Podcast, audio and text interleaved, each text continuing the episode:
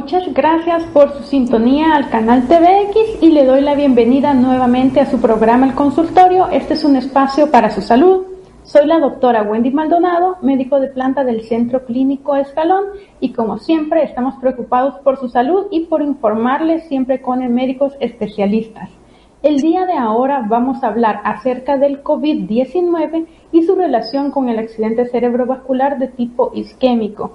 Y para esto me acompaña el médico especialista en neurocirugía, el doctor Mauricio Álvarez.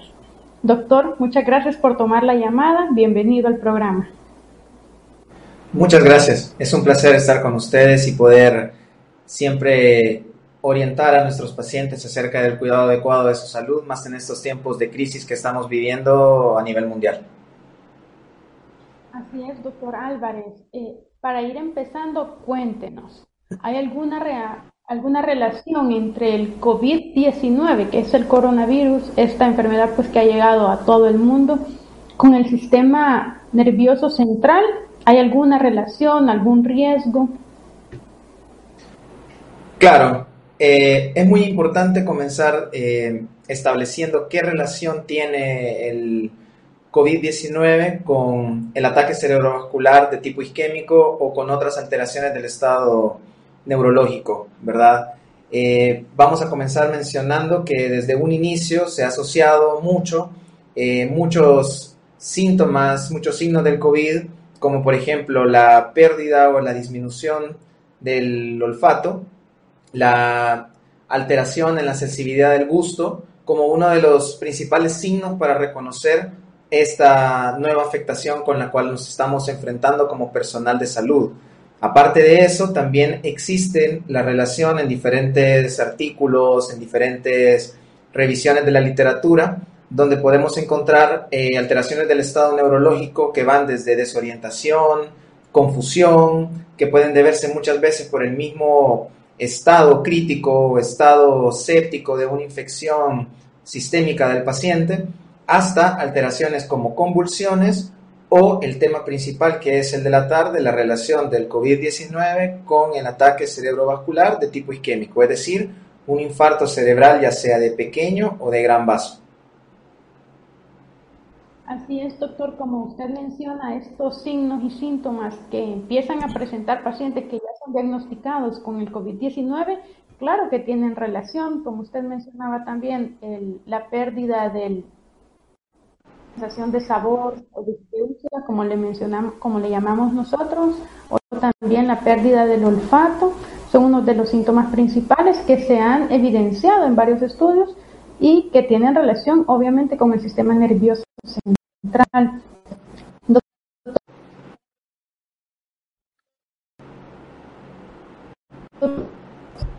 dar una definición de esto?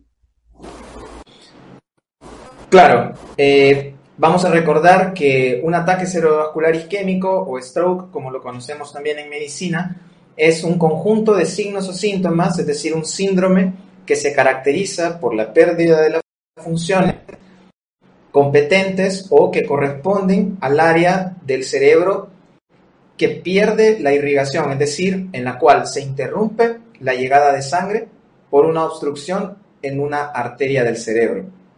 Es decir, puede manifestarse como una pérdida de la función del habla, por una pérdida de la función de comprensión o expresión, o pérdida también del estado de fuerza y sensibilidad de alguna parte del cuerpo. Es muy importante recordarlo porque tenemos dos situaciones que están afectando mucho, tanto como el ACV es afectado como por el COVID y asimismo como el COVID afecta al paciente para que el paciente no consulte oportunamente debido a cómo está la situación. Teniendo en cuenta que el aislamiento o la cuarentena domiciliar es necesaria para frenar y aplanar la curva, pero es contraproducente para los pacientes que sufren de un ataque cerebrovascular isquémico, debido a que el tiempo es muy importante en el cual se consulta para poder así definir el diagnóstico y el tratamiento adecuado para cada tipo de paciente.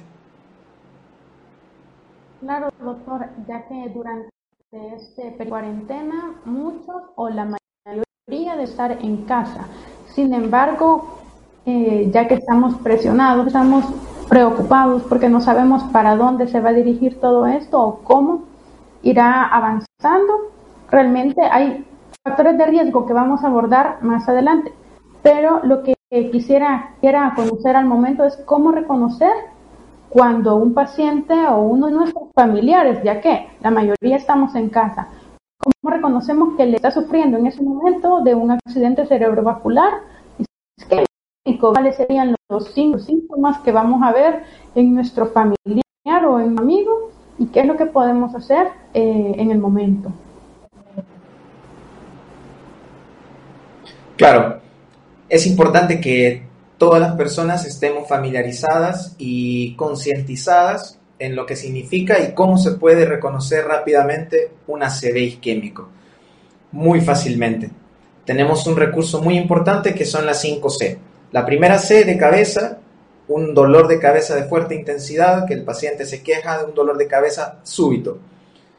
La otra C que es ceguera, el paciente puede perder la visión de uno o ambos ojos. La tercera C que es confusión, el paciente está hablando y de repente empieza a hablar desorientado, el paciente se confunde en lo que quiere decir o no puede expresar lo que quiere la, cuarta C, que sería de cuerpo, es decir, una pérdida o disminución de la fuerza o sensibilidad en una de las partes del cuerpo, ya sea la mitad del lado derecho o la mitad del lado izquierdo. Y la última C, de caída. Esas cinco cosas nos tienen que alertar y despertar la sospecha grande de una CB. ¿Qué se debe hacer? En estos tiempos, principalmente que no podemos salir a la calle o no es fácil adquirir una consulta por cómo están las medidas eh, para tratar de contener el, el, COVID, pues es importante tener a la mano el número del sistema de emergencias médicas y activarla cuando esto sea necesario. Es importante porque el tiempo que corre cuando se inicia el ataque va a ser lo que nos va a definir el tratamiento y la evolución que va a tener nuestro paciente en base a las ah. secuelas neurológicas que pueda presentar. Ah como usted menciona, realmente es muy importante que nosotros, ya eh, realmente no importa. Cualquier persona tiene que conocer, como usted mencionó, las 5C, para que en el dado caso de que alguno de nuestros familiares o amigos cercanos esté presentando alguno de estos síntomas, poder actuar de forma correcta y lo principal de forma inmediata. Doctor, pero algunos de los factores de riesgo que podemos presentar para que se nos desarrolle un accidente cerebrovascular, ¿cuáles serían estos? Prácticamente los mismos factores de riesgo que influyen en la enfermedad coronaria, en los infartos cardíacos. El tabaquismo es uno de los principales y es uno de los que más afecta a la población tanto joven como adulta o adulta mayor, la hipertensión, los niveles altos de glucosa en sangre, es decir, la presencia de patologías como la diabetes mellitus, la obesidad y el sedentarismo.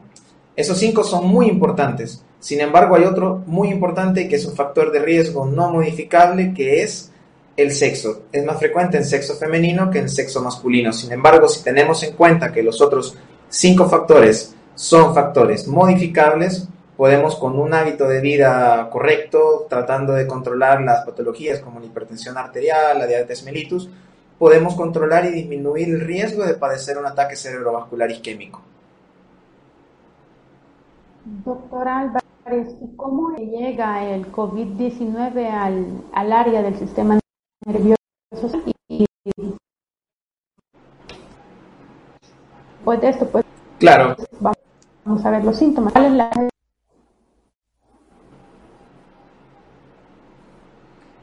Claro, es por varias eh, maneras que el COVID puede llegar al sistema nervioso central y son dos las más importantes. Una diseminación sanguínea del virus, recordemos que esta es una afección que de manera predilecta afecta al sistema respiratorio, los pulmones, pero también es una patología de carácter sistémico, es decir, involucra todos los sistemas y órganos del cuerpo. Entonces puede llegar por vía sanguínea, por ese tipo de diseminación, y también a través de la lámina cribosa o un hueso que está en la, base del cráneo, lo puede atravesar y llegar de esa manera al sistema nervioso central. Además, se ha visto en todo ese tiempo que se ha estudiado el virus que el virus tiene predilección por células del sistema nervioso central. Entonces, de esta manera, el virus, aparte de tener esa facilidad de llegar, tiene mucha más predilección por este tipo de células. Y es así, doctor, como empieza a manifestar, lo más que usted mencionó, al inicio, como eh, alteraciones en el olfato y el, el gusto. Y es, a veces, estudios se ha evidenciado que muchas veces el paciente solamente presenta estos síntomas y es algo característico. Sin embargo, amigo televidente, si usted presenta, como bien han mencionado, algunos de estos síntomas que puede consultar con el especialista, en este caso el doctor Mauricio Alue, y le realice pues el diagnóstico si es o no, ¿verdad? Al momento, doctor Álvarez, vamos a ir a un corte comercial y al regresar vamos a seguir hablando, amigo televidente, del COVID y su relación con el accidente cerebrovasculares de tipo químicos.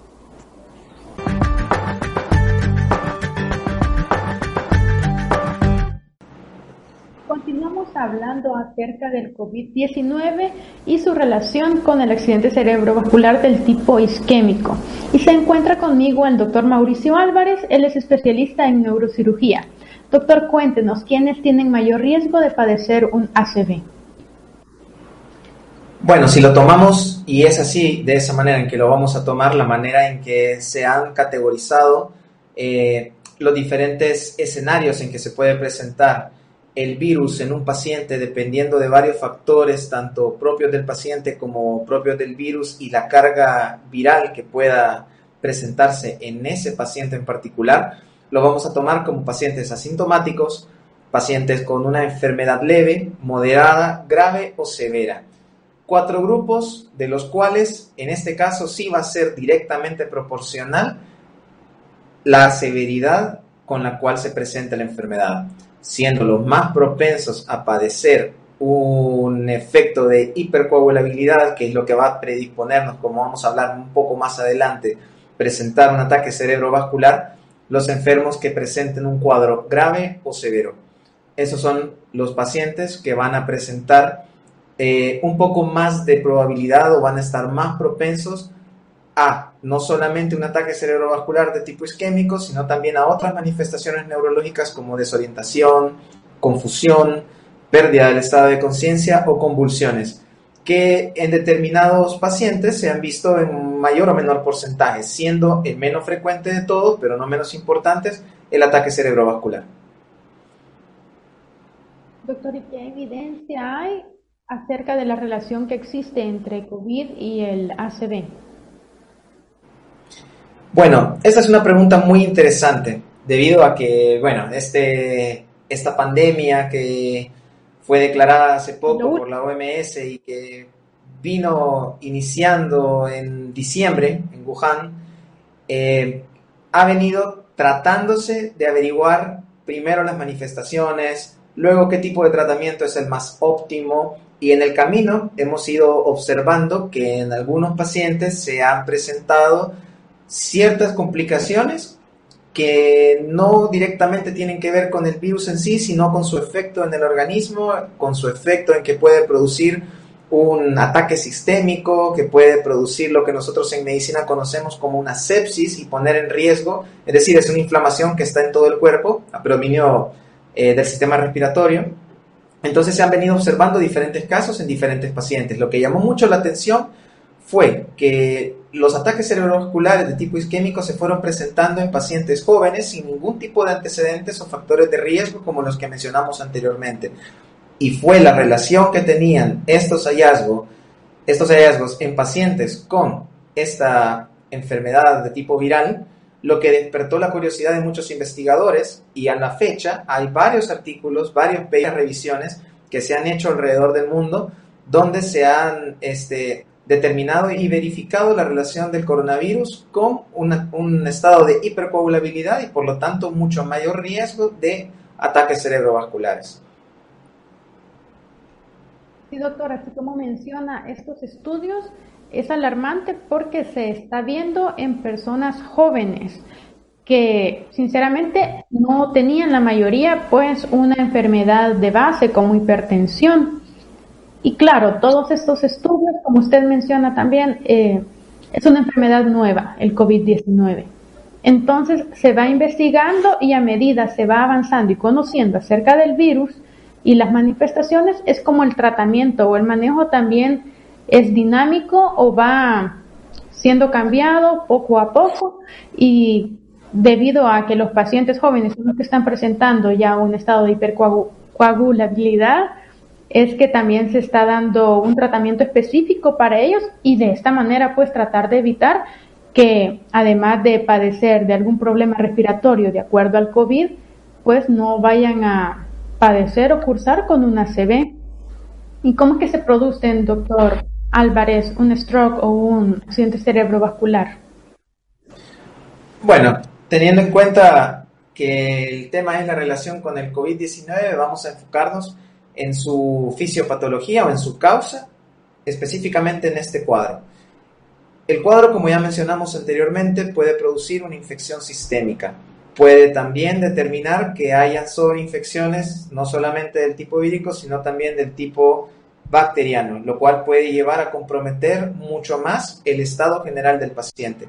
Es en estos casos que en otros cuadros, en otras patologías infecciosas, predominantemente del tipo bacteriano, hemos observado que el paciente entra en un cuadro de estrés sistémico, entra en un estado que se altera la coagulación del cuerpo a una hipercoagulabilidad, es decir, mucha mayor propensión que en la sangre se formen coágulos dentro de los mismos vasos sanguíneos.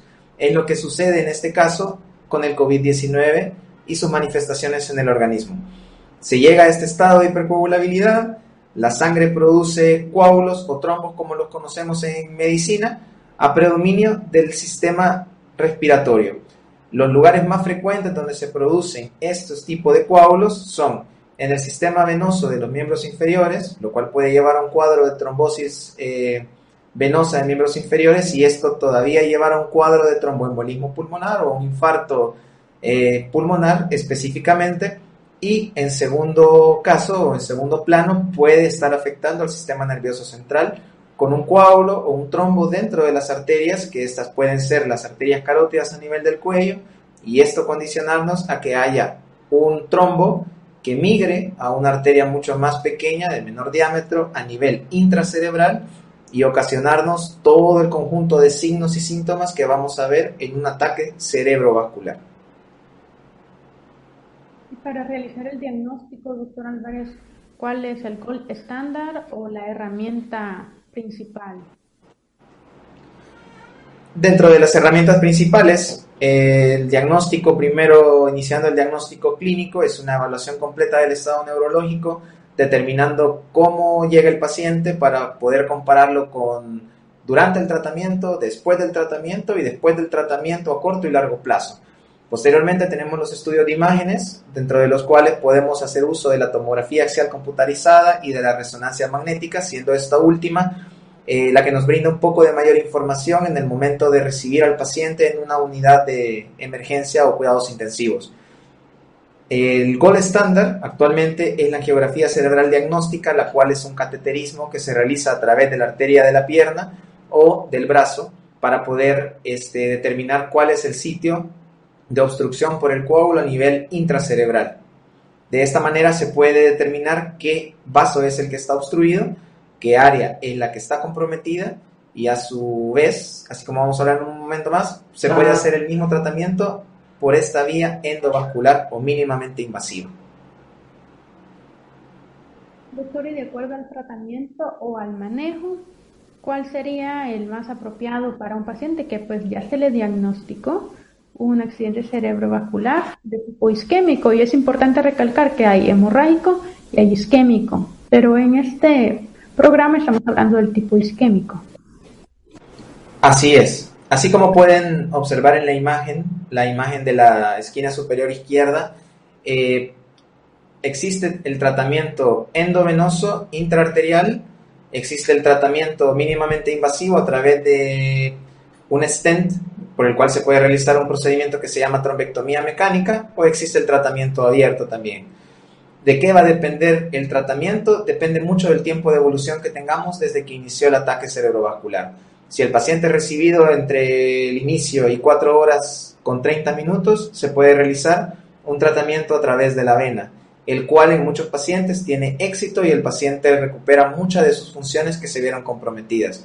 Si el paciente llega entre el inicio y 6 horas con 30 minutos, se puede realizar un tratamiento intraarterial, así como les mencioné anteriormente, por medio de una geografía cerebral con el mismo medicamento que se hace por vía endovenosa. Si el paciente llega posterior a las 6 horas 30, pero antes de las primeras 24 horas del evento cerebrovascular, se puede hacer por vía endovascular con un stent, así como observan en la imagen de la izquierda, donde se llega al sitio de la obstrucción, se atraviesa el coágulo con un stent, se abre el stent y luego se saca el coágulo a través de la arteria de la pierna, con lo cual reconstituimos nuevamente el flujo sanguíneo cerebral. Y dependiendo de cuánto tiempo sea entre que el paciente presenta los síntomas, llega al centro de salud más adecuado, y se realiza el tratamiento obteniendo una reperfusión o restitución del flujo sanguíneo cerebral de manera adecuada, de eso va a depender cómo va a ser la evolución de nuestro paciente. Claro, y eso nos lleva, doctor Álvarez, a la siguiente pregunta, que cuál sería el pronóstico de un paciente. Como usted mencionó, mucho tiene que ver cuánto tiempo pase desde que sufre el accidente cerebrovascular hasta que llega a una atención médica adecuada, porque no es lo mismo solo poner el pie en el hospital, doctor, a que llegue ya el neurocirujano y dé las indicaciones de cómo se le va a tratar o cómo se le va a abordar. ¿Cuál sería entonces el pronóstico? Así es. Es muy importante lo que, lo que acabas de mencionar. Es muy importante que la, tanto la población como los sistemas de salud estén concientizados y adecuadamente educados y entrenados en esta patología por lo menos en el Centro Clínico Escalón contamos, con un protocolo muy estricto y muy eh, bueno en los tiempos de manejo en base a una CV de tipo isquémico o del tipo hemorrágico. El pronóstico evidentemente va a depender mucho del tiempo de evolución de la enfermedad, el tiempo de evolución en lo que fue tratado el paciente, también depende mucho de la edad del paciente, del área afectada y de la cantidad de tejido cerebral que está comprometido. Sin embargo, lo más importante, como mencionamos mucho en estos temas de ataques cerebrovasculares, ya sea del tipo hemorrágico o isquémico, lo más importante es saber que el paciente, si se traslada rápidamente a un centro de salud con los protocolos adecuados, y se le realiza el tratamiento de manera adecuada, el paciente no necesariamente por sufrir un ataque cerebrovascular tiene un pronóstico ominoso o un pronóstico pobre o mal pronóstico. El paciente puede recuperar muchas de sus funciones y hay muchos pacientes que con el tratamiento adecuado pueden quedar sin ninguna secuela neurológica y pueden regresar a su vida cotidiana, eh, a su vida laboral, a su vida normal y ser siempre personas productivas con una independencia para realizar todas sus actividades cotidianas. Claro, doctor, es importante siempre mencionar eso.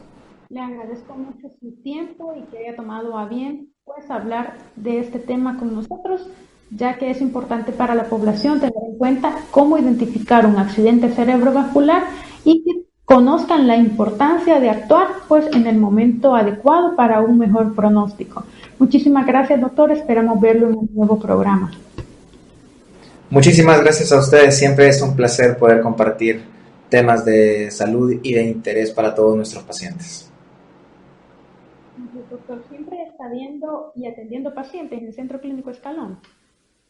Así es, siempre estamos atendiendo bajo los protocolos establecidos y bajo todos los cuidados para disminuir eh, la probabilidad de contagio y manteniendo los, las normas de esta cuarentena. Estamos atendiendo emergencias y consultas, consultas por llamada gracias, doctor. Y bueno, amigo televidente, ya escuchó, si usted desea pasar consulta con un especialista en neurocirugía, tenemos en Centro Clínico Escalón al doctor Mauricio Álvarez para realizar una cita con él o una consulta. puede escribirnos al 7501-9489 y también nos puede llamar al 2261-3001. Asimismo, le invito a que nos siga en redes sociales, nos puede buscar como Centro Clínico Escalón, tanto Facebook, Twitter y también Instagram. Asimismo, nos gustaría que se suscriba al canal de YouTube, en donde estamos subiendo ese programa y todos los anteriores para que usted también los pueda volver a ver. Ha sido todo por el día de ahora. Recuerde, si usted quiere ser un héroe, por favor, quédese en casa y ayude al personal de primera línea a estar resguardado y que evitemos el contagio.